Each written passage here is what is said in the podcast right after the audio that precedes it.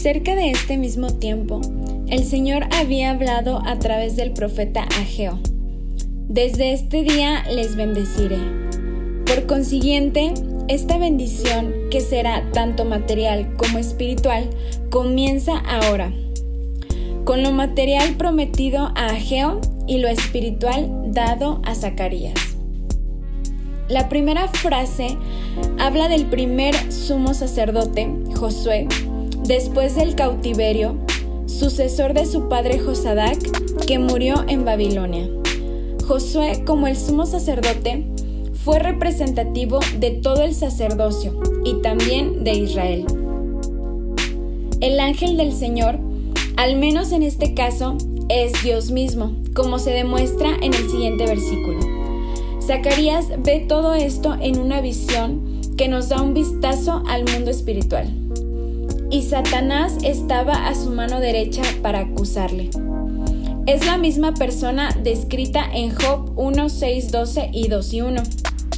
Además, Josué el sumo sacerdote no vio la visión, solamente Zacarías. Cuando Satanás acusa a Josué el sumo sacerdote, en efecto está acusando a todo Israel, con un esfuerzo para detener el cumplimiento de las profecías.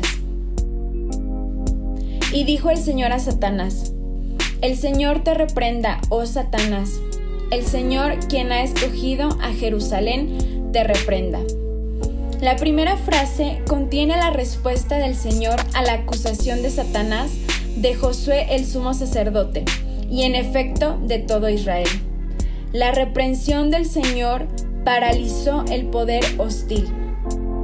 El Señor que ha escogido a Jerusalén te reprenda.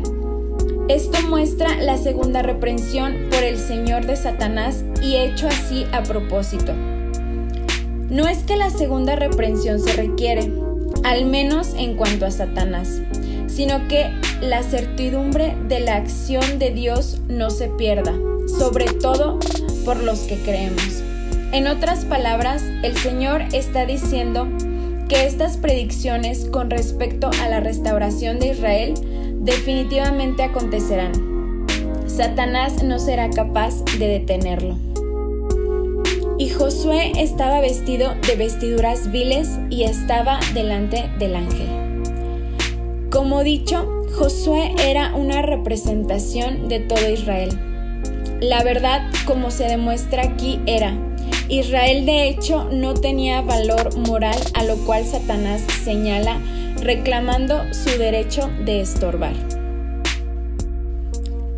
Y el Señor respondió y habló a los que estaban delante de él diciendo, Quítenle esas vestiduras viles. Y a él le dijo, Mira que he quitado de ti tu pecado y te he hecho vestir ropas de gala. La idea de este versículo es, el Señor va a limpiar a Israel inmundo.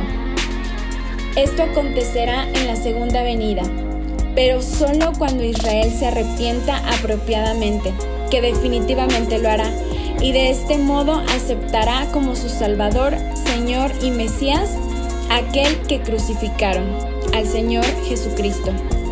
Las vestiduras viles no se pueden quitar de ti, es decir, de Israel, hasta que haya un arrepentimiento verdadero.